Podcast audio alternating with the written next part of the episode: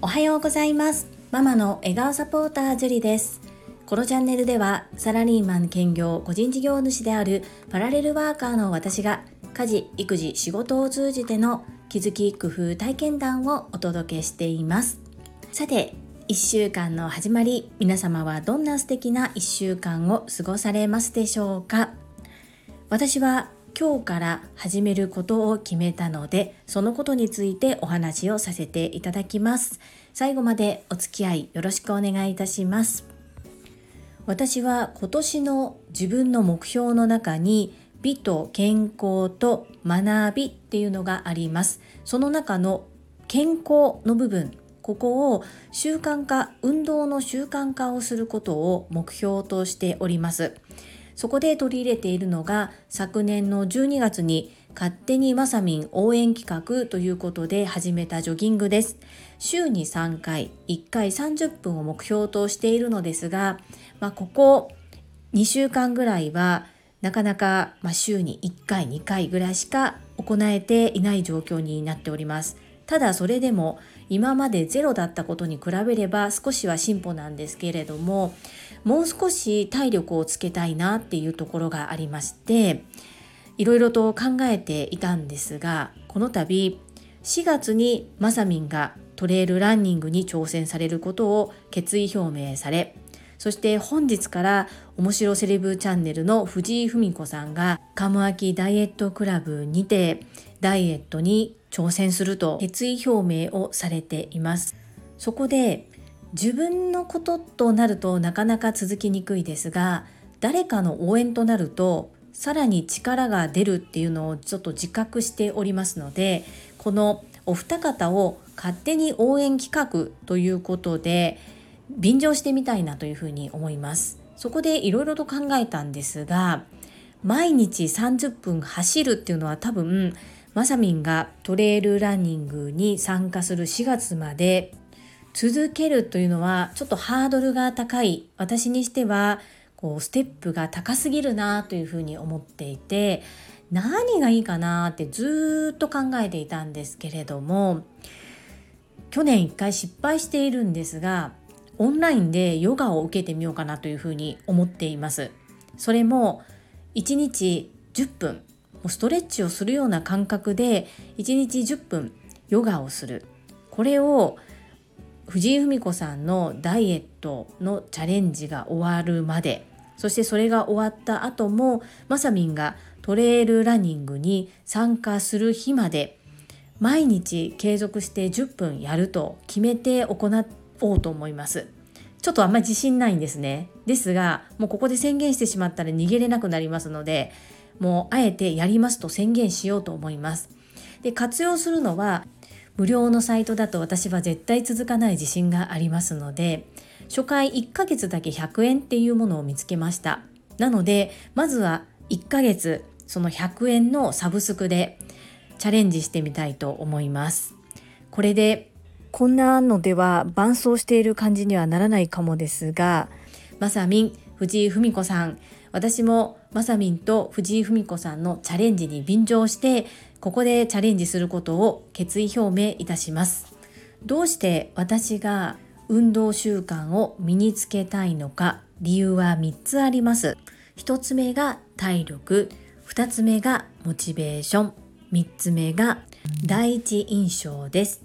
まず1つ目の体力。こちらは40代に入った頃から今まで体力は割と自信のある方だったんですがすごく少し走っただけでも息切れをしたり疲れやすくなったりっていうことをこう体で肌身で感じるようになりました。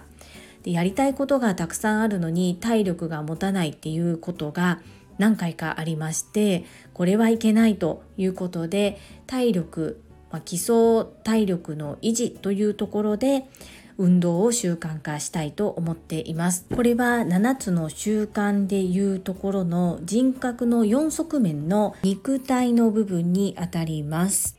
2つ目のモチベーションのところなんですが、このヨガをちょっと取り入れようと思ったのは、瞑想の部分もあったりするからです。ここは7つの習慣でいうところの精神の部分になりますね。でこうまあ走るだけだと肉体だけになるんですけれどもヨガの場合は瞑想とかも入ってくるのでこう精神を落ち着かせるっていう部分もあるかなと思って興味はあるけど体が硬いしみたいな感じでこう言い訳をつけてちょっと逃げていたところがあるので生活の中で自然に取り入れれるようになりたいという思いがあります。3つ目の第一印象っていうのは昨年 TSL に入塾させていただいてオンラインで Zoom で講義を受けている時にやはりこう姿勢自分の姿勢が Zoom 上に映るんですがいくら自分の中で一生懸命背中を伸ばしていても猫背気味になっていたりとか肩甲骨のあたりが丸まってるなーっていうふうに思いまして一生懸命伸ばしても伸びきれてないようなところがあります。こういったところをヨガを入れることで少し改善できたらなと。もちろんヨガだけではおそらく無理だと思うんですけれども肩甲骨周りをちょ柔らかくすることで姿勢の改善にもなるのではないかというふうに考えております。そんなこんなでずっと気になっていてなかなかできないヨガっていうのをまさみんと藤井文子さんのためにという誰かの応援というふうにすればこの怠け者の私でも続けることができるのではないかと。なかなか定着しないので運動習慣が。もう小さなスモールステップの積み重ねでどうにかこうにかこうなんとかこのスタンド FM を毎日コツコツ続けているような感じで自然にできるようになりたいなと思って今回決意表明をいたします。皆様どうですか？自分の体と向き合っておられますでしょうか？私はやりたいことがまだまだたくさんあります。姿勢がこう良い女性っていうのはとても凛と見えますよね。で背中が丸まっていると自信のない人に見えます。第一印象大切だというふうに教えていただいたのでそこも含めて改善していきます。ということで今日から1日10分ヨガを取り入れます。勝手にまさみんと藤井文子さんの応援企画始めたいと思います。最後までお付き合いくださりありがとうございますそれでは本日もいただいたコメントを読ませていただきます第501回実践行動職場でのアンビリーバブルな出来事コメント返信にお寄せいただいたコメントです。レイコさんからです。樹里さん、今日の声は一つランクが上がった芯が一本通った強さを感じました。樹里さんってすごいんですよ。コツコツ続ける力、相手を思う気持ち、そして人のためにここまで動けるか手なくらい必死に命の時間を使ってくれる。私たちにとって本当に自慢の仲間です。マミピの愛伝わってよかったです。私も実は少し思っていました。樹里さんが自分を卑下することは樹里さんをすごい尊敬してますと言っている私たちも否定することになっているのではないかって。悲しいぞって樹里さん自信を持ってと思っていました。朝倉先生に以前言われハッとして意識していることがあります。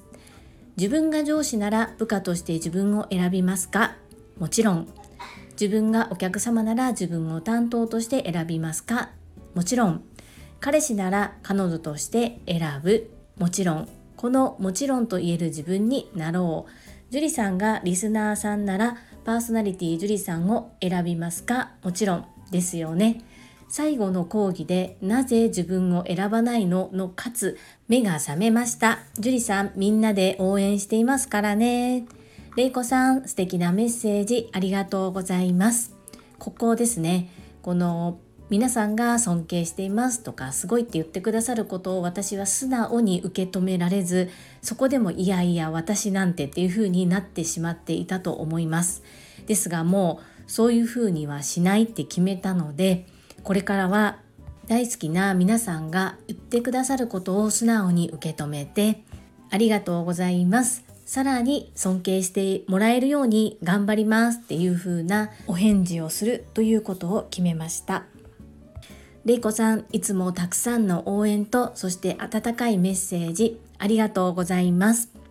自分のこういう部分を改善したくて TSL に入ったのにそこをまあ、そこから逃げていたところもあったなというふうに反省をしております。マミピのおかげでそこに気づくことができました。れいこさんメッセージありがとうございます。続きまして、西村和美さんからです。樹里さん、新人の方、少しずつ変わられてますね。すごい成果です。樹里さんが根気よく指導をされたからです。今日の配信は覚悟が感じられ、力強いと思いました。西村和美さん、先日はお会いできて嬉しかったです。メッセージありがとうございます。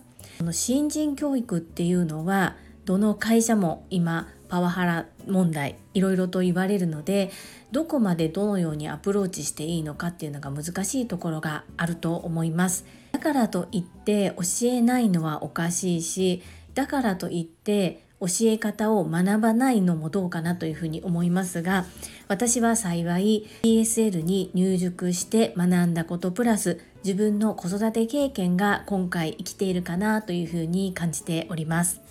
はい。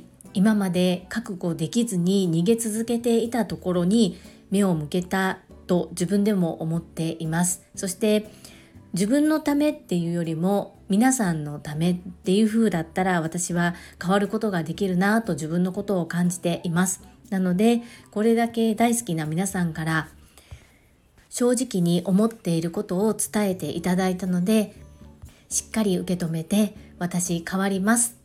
西村和美さんメッセージありがとうございます。続きまして第503回振り返り。エミリンに会えました。ハート。&1 週間の目標を振り返りとコメント返信にお寄せいただいたメッセージです。藤井文子さんからです。昨日のお昼は突然の放送。豪華すぎてびっくりしました。4時間。スタイフライブで生放送してほしかったです。全員大好きな6人です。樹里さんまた順番にコラボライブしてください。黒柳徹子さんの『徹子の部屋』のように樹里さんの部屋を希望します。藤井文子さんメッセージありがとうございます。じゃあコラボライブ配信1番目は藤井文子さんかな。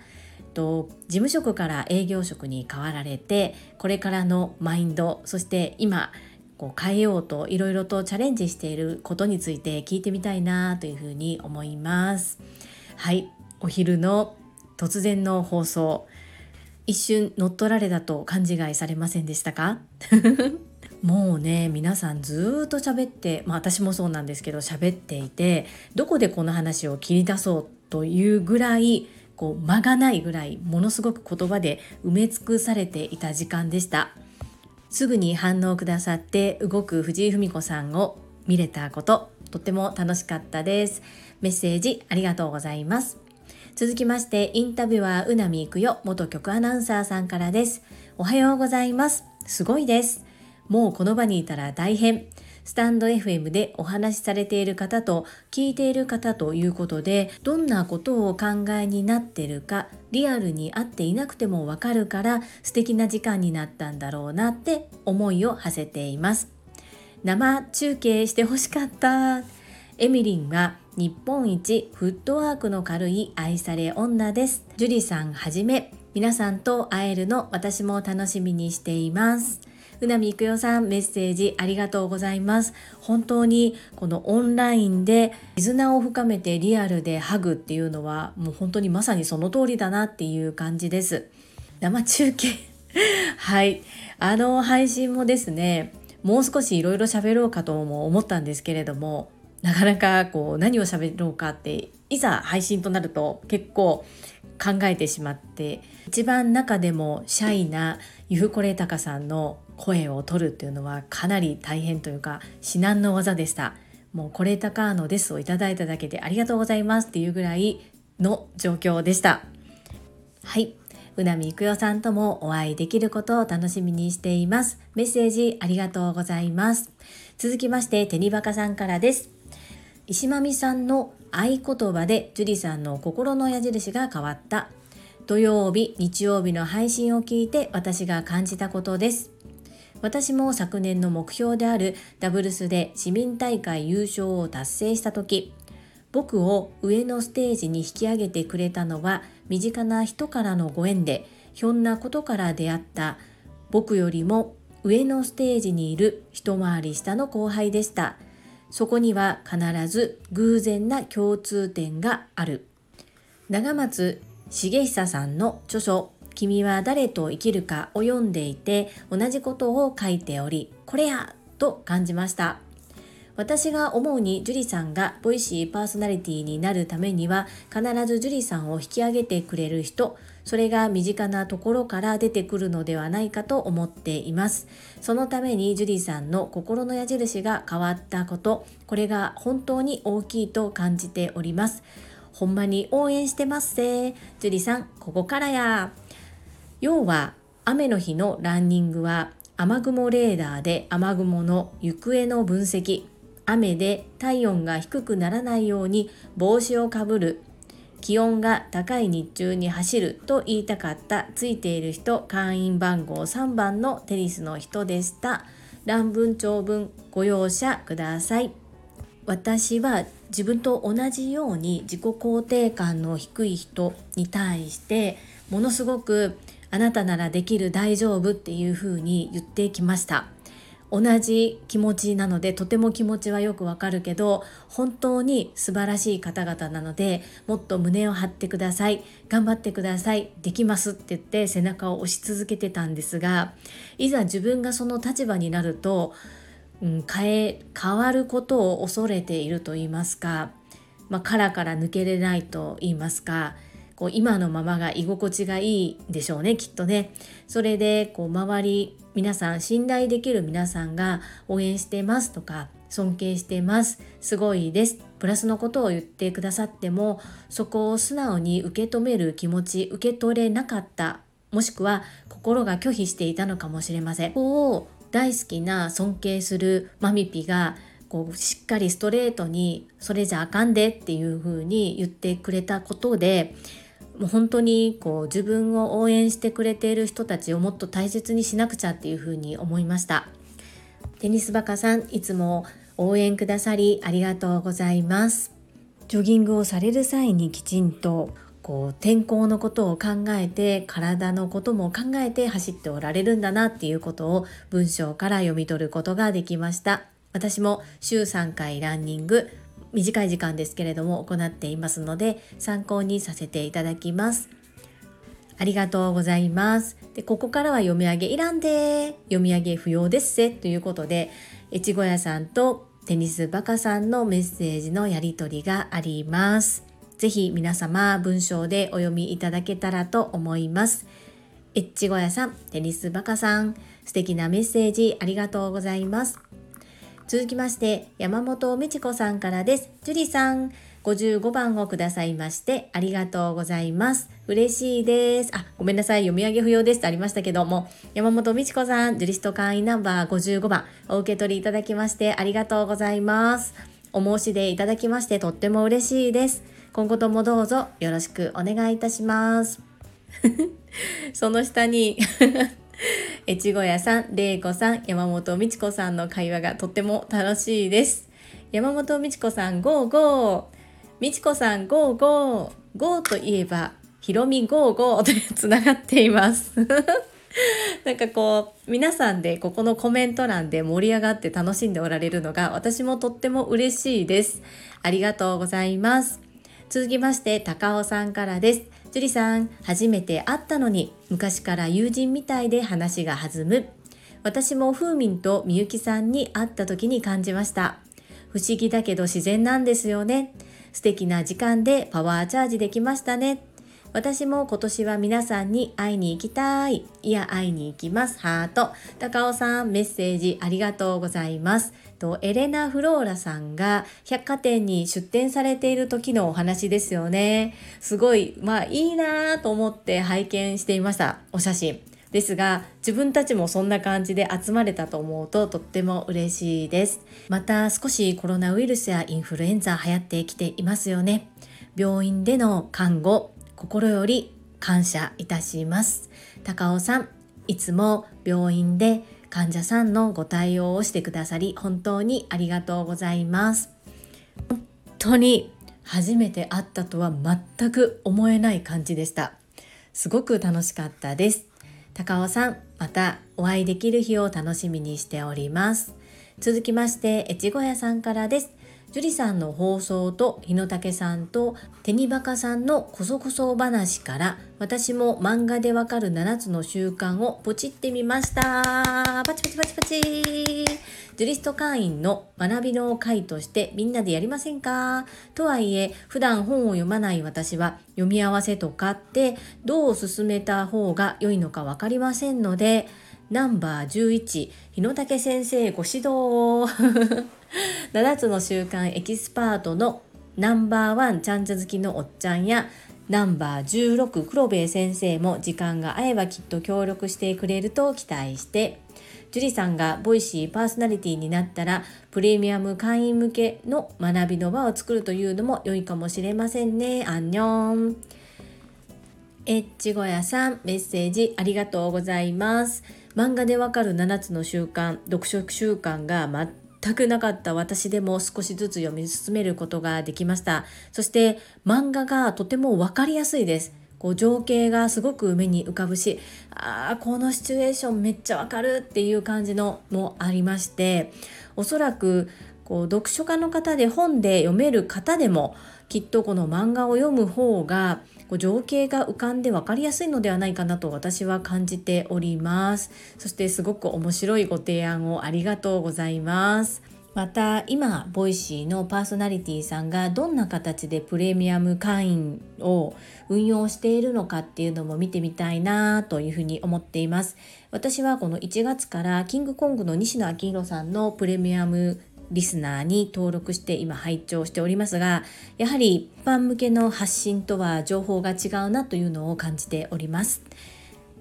素敵なメッセージありがとうございます。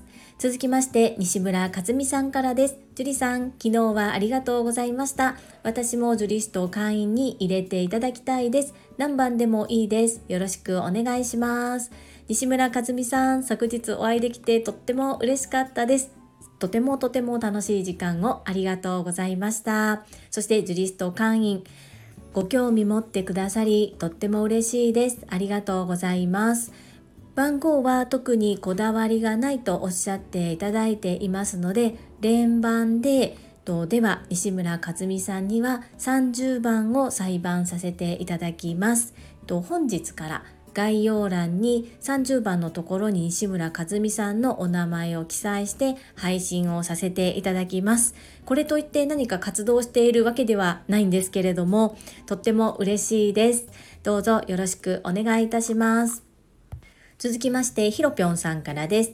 樹里さんおはようございます。会員番号18番のひろぴょんです。昨日は楽しい時間を過ごすことができてよかったですね。羨ましい限りです。志の高い方同士がインプットアウトプットを通してつながるとすごいことになるんですね。すごいことというと樹里さんが TSL に入塾を決めた頃からだったと思いますが朝倉団長がボイシーで樹里さんはすごいことになりますよとよく言っていた記憶があります。本当にすごいことになっていますね。これからもますます応援していきます。ボイシーパーソナリティ目指して頑張ってください。みんな大好きなジュリさんへ。ひろぴょんさん、温かいメッセージありがとうございます。そうなんです朝倉千恵子先生がありがたいことに樹里さんはすごいことになりますよってずっと言ってくださっていました自分ではそれが何なのか全然わからないですしそうなんだぐらいにしか受け止めていなかったんですがもう信頼できる敬愛する朝倉千恵子先生がおっしゃるのできっとそうなんだと信じてはいました。ですがどんな風にことが変わっていくのかっていうのはまだわからないですけれども今目の前にあることを一生懸命やりたいそういうふうに思っております。ボイシーで自分のチャンネルを持つっていうのが今合格率が2%から5%というふうに言われています。選ぶのはボイシー社さんです。